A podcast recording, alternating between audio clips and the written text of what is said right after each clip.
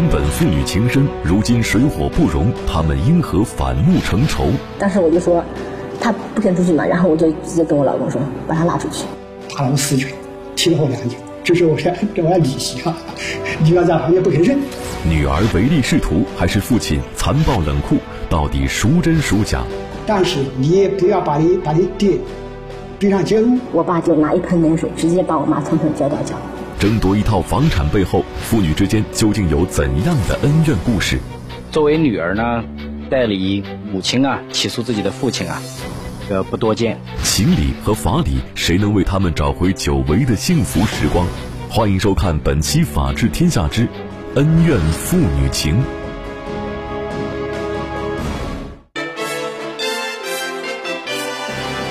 讲述典型案例，传播法治声音。大家好，这里是法治天下，我是郑毅。人们常说呢，女儿是父母的贴心小棉袄，因为他们心思非常的细腻，照顾人也非常的贴切，所以说呢，让父母感觉到非常的温馨，非常的融洽。在江苏省南京市陆河区陈先生家中就有这样一个独生女，父女俩的关系本来是非常的好，非常的温馨。可是最近呢，这对亲生父女却是反目成仇而对簿公堂。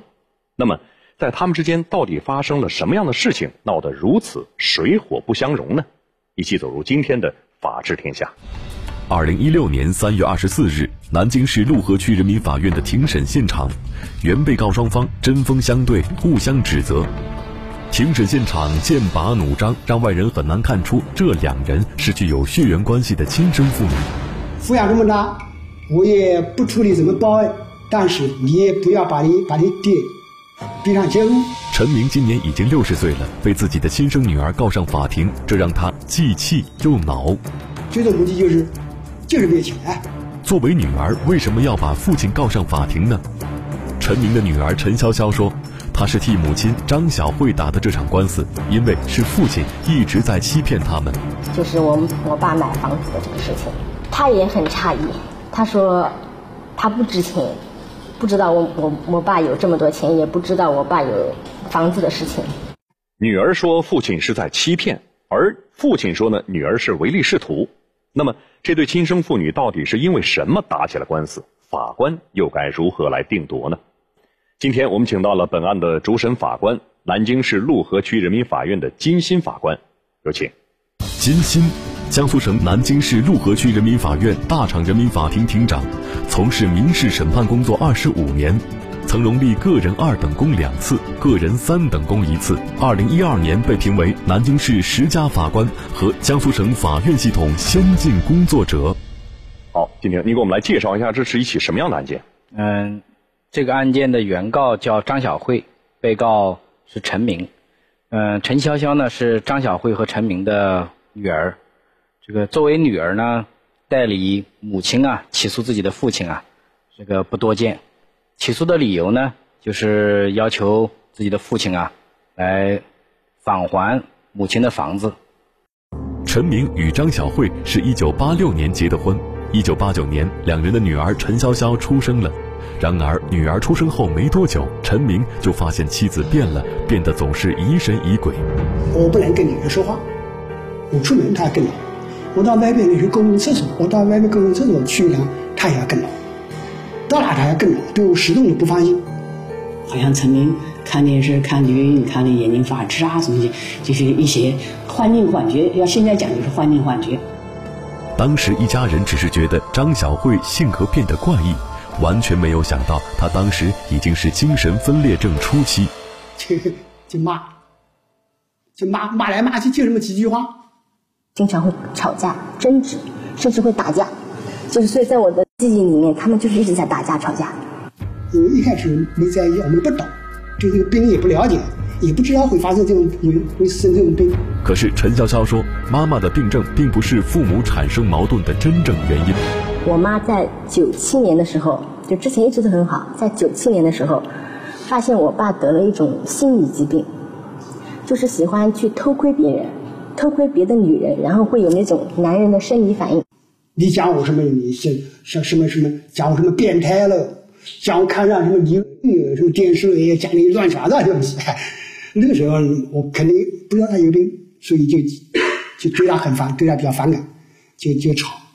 但是我印象印象最深刻的嘛，就是他们打架，冬天的一个晚上，我爸就是因为我妈说了他一句变态，是吧？喜欢偷窥别人说他变态，然后我爸就拿一盆冷水直接把我妈从头浇到脚，这是我印象最深刻的。陈明对自己有偷窥症这种说法完全不能认可，他认为这只是前妻因精神分裂而产生的一种幻觉。他们是死理，我说是就是，我说你偷窥女人，你就是偷窥女人。原来，在妻子张小慧看来，丈夫陈明的眼珠发红、眼球突出，就是他在外面偷窥女人的证据。夫妻俩在争吵中，于2002年正式离婚。他们的独生女儿陈潇潇由张小慧抚养。离婚五年之后，也就是在2007年，张小慧被确诊为精神分裂症。感情没有问题，现在之后我一直都给他观音背举的，就因为他病呢，他有病，他是病人呢。我们现在以前他我们不知道他不知道他有病，所以有时候会吵。据陈潇潇的舅妈讲，这一家人经济状况一直不好。张小慧原本是一名教师。精神分裂症确诊之后，就办理了病退，而陈明只是当地的一名工人。两人结婚后一直在外租房，离婚后，张小慧曾经有段时间住到自己家中，生活很不方便。这种情况一直到了二零一一年，哥嫂张罗着给妹妹安一个家。讲到说离还有更费劲，不够呢，我们把你车车呢弄家。那个他哥哥问我了。还是在柳河买，还是在大厂买？我说你肯定在大厂买，你在大厂买嘛，我好照顾他。小孩究竟还问陈明：“那买大厂房子，那你还愿不愿意去住呢？”那你他说我愿意，那你一定要去住，一定要在你们俩去，你们俩一块去住，要照顾张小慧。他说：“你放心，我会的，我一直照顾他。”二零一一年十月，张小慧作为购房人签订了一份购房合同，购买了南京市某小区的一套住宅。然而，房屋虽然登记在张小慧名下，陈明却也一直住在里面。陈潇潇认为，因为父母已经离婚，这套房子是母亲的私有财产，父亲不该住在这里。我母亲的东西自然是归我母亲所有，父亲的东西归我父亲所有，对不对？不能因为说是我的父亲，因为他是我的父亲，所以我就默认他侵占我母亲的权益的这种行为，这个是不可能的，对不对？我分得很清楚的。于是，二零一六年三月。陈潇潇向南京市陆河区人民法院提交起诉状，起诉父亲陈明非法强占房屋，要求法院判决父亲搬出这套房子。可陈明却说，这么多年来他是离婚没离家。但是离婚了，我们离婚不没离家，始终都在一起。晚上张小慧又回来了，下班了，下班以后回来，我们又在一起。还是一样的，也不存在，好像也没太感觉什么什么什么离婚没离婚的样。但是对这种说法，作为女儿的陈潇潇完全否认。是我爸爸是会偶尔会上门的，比如说，嗯，送点东西来，送点菜来，或者是怎样，或者是来了之后直接帮帮忙烧一顿饭。就是说我妈回来的晚的话，会帮忙烧一顿饭。但是绝对不会是同居的，可能是住在一起的。好，我们看到这个父女俩的说法是大相径庭哈。父亲说呢，自己是离婚而不离家，而女儿说呢，父亲是在离婚之后啊，没有和母亲同住在一起。那么父女俩为什么要强调这样的情况？这样的情况对于判决结果有什么影响吗？这个根据我国法律规定啊，原来的夫妻呢，如果离婚以后是各过各的，那么个人所得的财产呢，也归个人所有。嗯，陈明之所以强调离婚不离家，主要是想说明。在离婚以后，他们有过共同生活的这种情景。那么，这对离异夫妻的真实关系到底是怎么样的？呃，其实离婚不离家，呃，这只是这个案件的一个事实表象。嗯。呃，这个案件的主要的法律问题或者争议焦点是张小慧购买的房屋里有无陈明的份额。从小携头成欢的女儿，却要将老父亲赶出家门。不能让他爸爸流落街头吧？我母亲不愿意他住在里面。双方诉争的房屋是否有父亲出资的份额？房子呢？交付过以后，陈明还购置了一些家具和家电。法治天下之恩怨父女情正在讲述。法院在审理的过程中了解到，这对父女积怨已久，在公诉之前就有过肢体冲突，甚至还闹到过派出所。据了解，二零一六年二月的一天，陈明正在家中看电视，突然听到猛烈的敲门声。陈明开门一看，敲门的是他的女儿和女婿。俺女儿，你你搬出去，这房子我们嗯出去。当时我就说，他不肯出去嘛，然后我就直接跟我老公说，把他拉出去。然后就吵得非常激烈，然后就后来我就把他就就就拉往外面拉，把我打出去了，打出去我就报了幺幺零。当晚六点多钟。陈明的姐姐急匆匆赶到当地派出所，眼前的情景让她大吃一惊。当时这个衣服也撕坏了，这个脱到外面去，一只脚穿一只鞋子拖鞋，一只脚光脚丫子，这个站在外面打出去了，打了四拳，踢了我两脚。这是我说我要你行啊，你要在旁边不吭声。关于是否动手打了父亲，陈潇潇给出了另一个说法：他是我亲生父亲啊，对不对？陈明是我的亲生父亲啊，一方是我的老公，一方是我的父亲。我即使对我父亲再有意见，我也不可能指使我老公去对我爸动手。当时派出所的民警认为这是家庭矛盾，应该在家庭内部协商解决，所以就没有过多干涉。不料在派出所调解未果之后，陈潇潇竟把父亲正在居住的房屋直接交给中介公司挂牌出售。他把房子卖了，他爸爸住哪里啊？不能让他爸爸流落街头吧？不管怎么样，是你亲生父亲，从小把你培养大，我觉得这样做有点太不近人情了。当时啊，我心里很难受，很难受，怎么办呢？你后来你必须要这个这种女啊，你怎么办呢？我也没办法。亲生女儿要把自己的父亲赶出家门，似乎太不近人情了。可是，在陈潇潇看来，事情完全不是父亲和姑姑表述的那样。我母亲不愿意他住在里面，我作为我母亲的监护人，而且作为女儿，肯定是要维护我母亲权益的。我母亲跟他已经离婚了，离婚之后，他们就没有任何关系了。因为这套涉案房屋，经过您的调查，到底是个什么样的情况？因为这个张小慧呢是教师，呃，她本身有公积金。所以呢，以她名义购买了这个房屋，这个并办理了公积金贷款。嗯，购买这个房屋呢，需要首付款二十四万。嗯，张小慧的哥哥出了十二万，张小慧呢本人拿了八万，还差四万。双方都认可是陈明拿的。嗯，这个房子呢交付过以后，陈明还购置了一些家具和家电啊，用于共同生活。陈明一直住在张小慧名下的这套房子里，不仅是因为他认为自己在买房时出了一部分钱，还因为他跟女儿的关系一直很好。尽管父女俩现在闹成这样，但是在他们记忆里，过去的时光却是满满的温馨甜蜜。生下来就五斤多万嘛，四斤九两，一点小，长起来也小，基本上从来不会动我一下的，就是很疼爱、很疼爱的那种。觉得小时候当宝贝，直接当宝贝。我说你爸爸从小对你含到嘴里怕花了，含到手上怕碎了。我们我父亲对我是很好的，我们母母我们父父女的关系一直很好很好的。血浓于水的父女之情让陈明对女儿呵护备至，但陈明的姐姐说，陈明对女儿的异常疼爱还因为陈明极少为人所知的特殊身份。我放学以后到食堂吃饭，我就发现了这个小孩。当时在那个大盆里面，就洗菜那个盆里面，坐到那个地方。当时很瘦，皮包骨头，他那个表情呢，很惊恐，很恐惧。原来陈明一岁左右被亲生父母遗弃，是陈明的姐姐将他带回家中，后来陈明就成为陈家的养子。我说你是他唯一一个有血缘关系的人，我说你一定要对他好。正是陈明特殊身世，让他对幼小的女儿格外疼爱。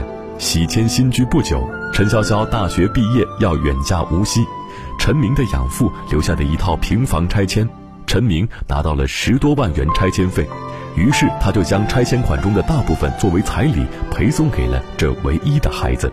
一四年一月份的时候嘛，我老婆怀孕了嘛，然后就就他就叫那个把父母都接到无锡来。然后，因为他比较喜欢吃他老爸烧的菜，然后他爸爸呢就来跟我讲，他准备把工作辞掉，然后到小小到无锡去给小小去烧饭去。就这样，陈明带上张小慧从南京到无锡去照顾怀孕的女儿。这段时间是一家人难得的欢乐时光。我怀孕的时候，他来无锡照顾我，我们一家人生活的很开心啊。其乐融融的团圆亲情，为何突然降到冰点？直到发现这些东西之后，才发现他原来都有，但是却一直在骗我们。亲生女儿反对父母复婚，究竟所谓何故？妈要跟我复婚，女儿不高兴。母亲作为房主，她的观点到底如何？能否作为判决依据？法治天下之恩怨父女情正在讲述。在女儿看来，真正让她和父亲反目成仇的是父亲欺骗了她。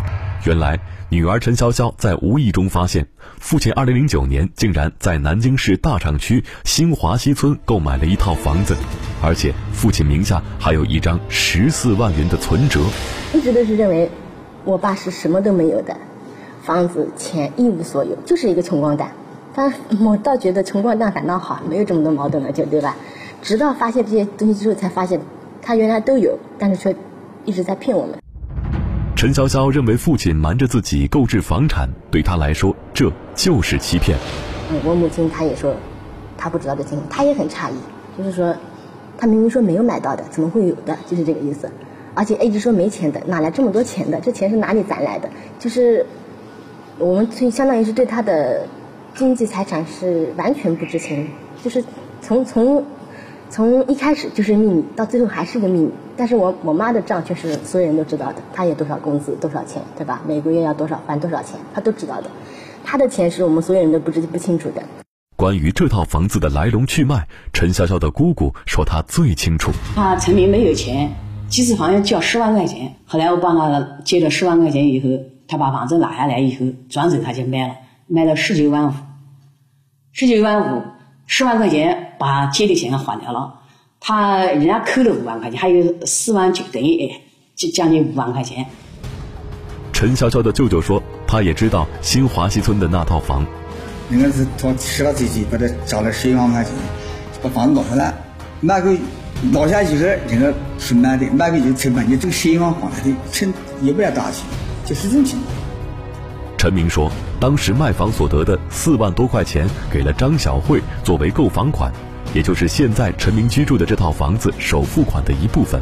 可是陈潇潇根本听不进任何人的话。然后我跟我妈一起去那栋房子亲自证实过，去物业也问过，去上门才敲过门，去过几次没有人。双方的冲突爆发在二零一五年二月份，听说陈明和张小慧想回南京办理复婚手续。陈潇潇一下子被激怒了。张小辉更具要讲，说你爸爸要妈要跟我复婚，你就要不高兴了，女儿坚决反对。得知父母坐上回南京的大巴车，陈潇潇和她的丈夫开车追了过去，在那个路上面争执半天，就是一个要把他妈留下来，一个。我不要把他妈跟他妈要跟我走，就一直在争执，争执过，他把他妈塞到他的私家车里去，就带走。女儿和女婿将母亲带进汽车，将老父亲丢在路上扬长而去。伤心无奈的陈明只好自己打了一辆出租车回到南京。从那以后，陈明和张小慧再也没有见面。很生气，很生气，我没想到。会，我会会我要约会工人真我就就犯了。那么当事人之一的张晓慧呢？她是否真的精神错乱，连正常的思维和表态都不能进行，还是另有隐情？庭审中，陈潇潇出人意料的出具了一份母亲的视频资料。一二年，我们在大厂阿尔卡迪亚买了一套房子。首付得二十六万，这里面呢，我大哥借给我了是十一万五千五千块钱，陈明借给了是四万块钱，我自己呢是十万零五千块钱，还有二十二万用公积金贷款。那现在呢，我呢也不想让他住在那个房子里面，想让他搬回到他自己住的房子里去。这是我们看到最直接的张小慧的表态，我们无从得知这是否是她的真实意愿。看了视频后，陈明说了这样一段话：“我第一司机十六两啊，啥不包括军人名吃和二十八两啊。他他在他在他当中很没脑袋。”那么您看陈潇潇提供的这份有关张小慧的视频资料，对本案会有什么样的影响？嗯，张小慧呢是精神病患者。他的诉讼能力呢是受到限制的，呃，他的作证能力呢也是不能像常人一样，所以对他的作证呢效率啊，法庭呢不是不予认可的。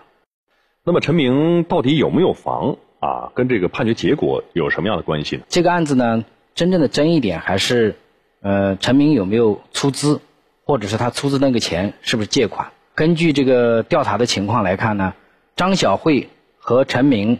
这个虽然离婚了，但素有往来，而且张小慧购房呢是选在陈明所在的地区，双方呢应该有共同生活的意愿，而且呢事实上也共同生活在一起，所以我们综合本案的实际情况啊，没有认定他们是借款。二零一六年八月，南京市陆河区人民法院对此案作出一审判决，判决争议房屋由张小慧和陈明共有。